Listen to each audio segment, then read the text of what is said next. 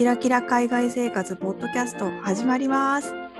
わー今回も前回に引き続き日本大好きな私たちが日本の嫌なところをあえて話すというテーマです。はい、今回は玉江が感じる日本の嫌なところというのを話してみました。聞いてください。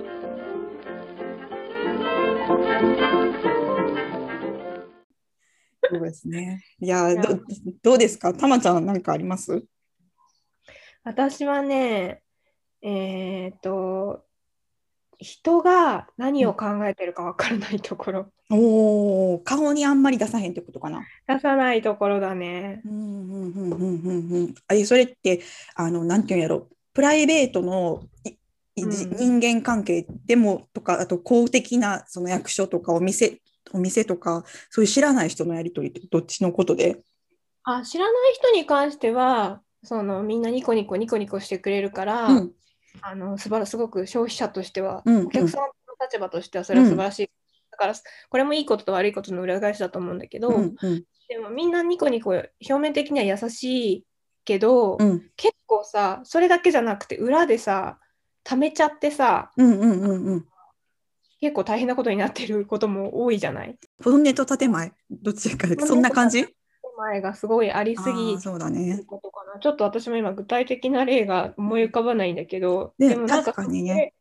そういうイメージがあるからすごい気使うんだよね。そうかそうか。優しいから不安になる。ああそうね。みんなみんな優しいから不安になるってめすごい響いたそれそれそうそうわかるわかるあるある、うん、そうよねなんかみんな優しいからうんずずけずけ言う人ってやっぱり今、うん、今も日本で付き合う友達の中でずけずけ言う友達ってやっぱりいないかも。そうそう。あ、それで言うと具体例が一つ出せる話は、うん私結構ディスカッション好きなのね。ああ好きだよね。好き。うんでもドイツ人ほど好き。ドイツ人って言うとさすがに疲れちゃうんだけど、皆さんドイツ人すごいディスカッション大好きなんですよ。そうそうそう。うんで、ドイツ人ほどではないけど、うんうんそうやなそこをスタンダードには持ってかんとこは。うんあのでも割となんかこう一つのテーマについて深く、うんうんうんあの誰かと話し合って私はこう思う相手はこう思うえでもそのいいとこって悪いとこってみたいな感じで話して、二人でああじゃあこういうことだねみたいに、まあ、最後はどっかに折り合いをつけるんだけど、うんうんなんか違い考えの人の話を聞いてそこを深掘りしていくっていうのは結構好きなのね。うんうんうんうんうんうんうん。でも日本だと結構あの違う考えを言うってことがあんまり良くないよね多分ね。あそうそうそういうイメージはある。今はどうかもしれんけど。結構なんかそれでびっくりしちゃうこととか、なんかディスカッションに慣れてない人が多分多いっていうか、そういう違う意見をわざわざ衝突させることに慣れてない人が多いから、うんうんなんかここで私がけんなんかそうディスカッションイコール喧嘩みたいになっちゃうのが、うんうんうん。あのちょっと嫌嫌っていうか物足りないかな。ああ、そうか。ちょっと刺激が、刺激が欲しいのかな？日々の生活に。どんな、どんな話？なんかそう表面的な会話が好きじゃないから、表面的な会話が私結構にあんまり好きじゃなくて、うんうん。それでも日本ってやっぱ、まあ、日本だけじゃないのかもしれないけどでも日本はその傾向がすごく強いと思ってて、うんじゃあ周りの空気をさみんな読んでさそうんの空気に合わせた発言をしできるよね。そうそうそうそうそうそうそうそれすごい能力だと思うけどね。あのでもそれが時にその本音じゃなくってただ空気に合わせて、その場が悪くならないような言葉だったりするもんね。そうでもそれが居心地が良かったりもするからなかなか難しくそうてだね、そうだね。そうです。で、それが本音かどうかっていうのを見抜くのがまた難しいっていう話やもんね。ああそうかも。ああありがとう。代弁してくれて。いや、もう本当難しい。あの、ドイツとかにいると、みんななんと、そんなことで別にディスカッションを始めなくてよくないっていうような些細なことでまでうん。ディスカッションを始めたりするから、そういうのを見てると、その日本的というかアジア的な調和、うんうん。あの予定調和みたいな文化がすごくあの美しく見えるし、うんうん。あの居心地がいいんだけれども、うんじゃあ逆に私が今その何？外国の文化に慣れてしまった上で日本に行くとその予定調和が物足りないみたいなないものねだりなんだけどね。まあそうだね。なんかその外国にいてさ、あまり全員がそうだね。はっきりされても、なんか傷つくとこももちろんあるやろうし、うん、あの空気読んでもうちょっと、もうちょっと丸くしようよみたいな時ももちろんあるんやけど、逆に丸くなりすぎててもちょっと物足りないかなっていう気はする時あるよね。そうそうそうそうですね。うんわかるうんでもそれはわかる。でものそれもさ、やあの私が言った2番目のところと重なる重なる部分の話で言うと、やっぱりいいところでもあるはずなのに、私たちにとってときあのなんていうやろ。マイネガティブに映る時があるっていうかさ難しいよね。本当に表裏があるって。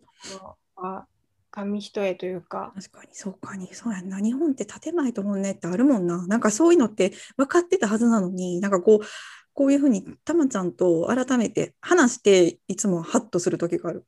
やっぱ忘れてるわ私。いろいろうん、あ私ごめん。い今更だけど一うん。個例が、例を思いついた。礼聞こう。あのお礼の文化？か私もめっちゃ話せるわ。あどうぞ。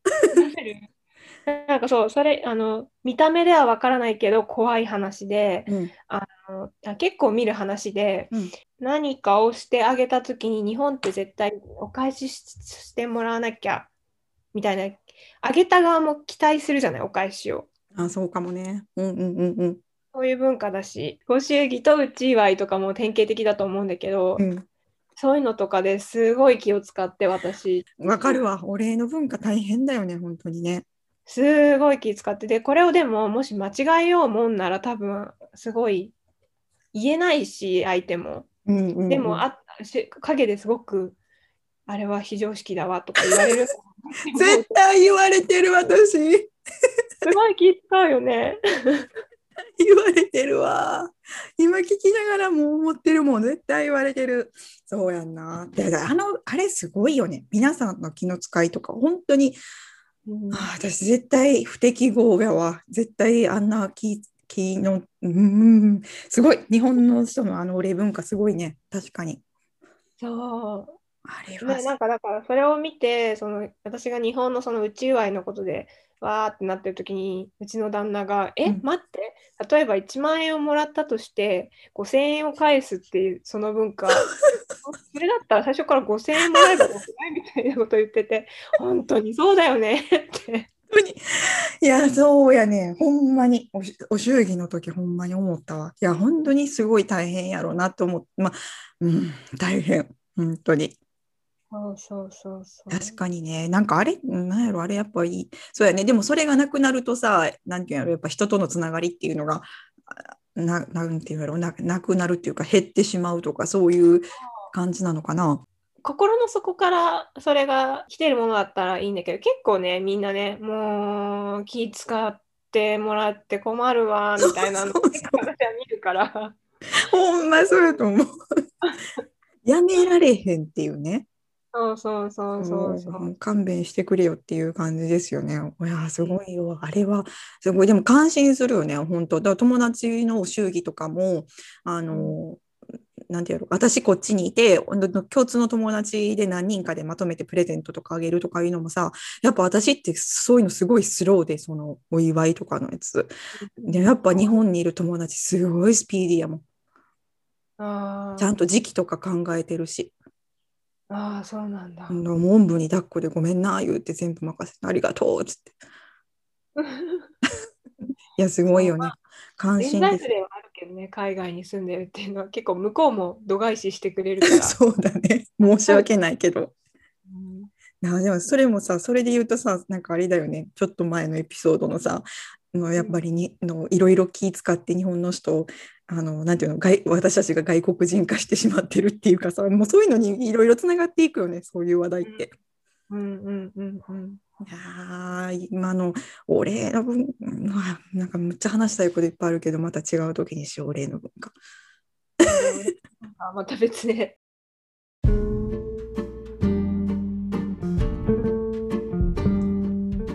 はい、えー、前回、今回と2回にわたって日本の嫌なところをあえて話すというエピソードをお届けしてきました。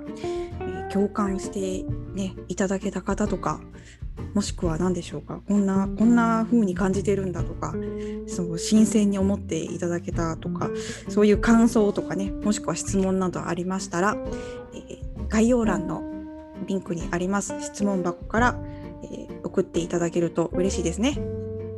嬉しいです。はい。ということで今回も聞いていただいてありがとうございました。えー、次回も聞いてください。それではさようなら。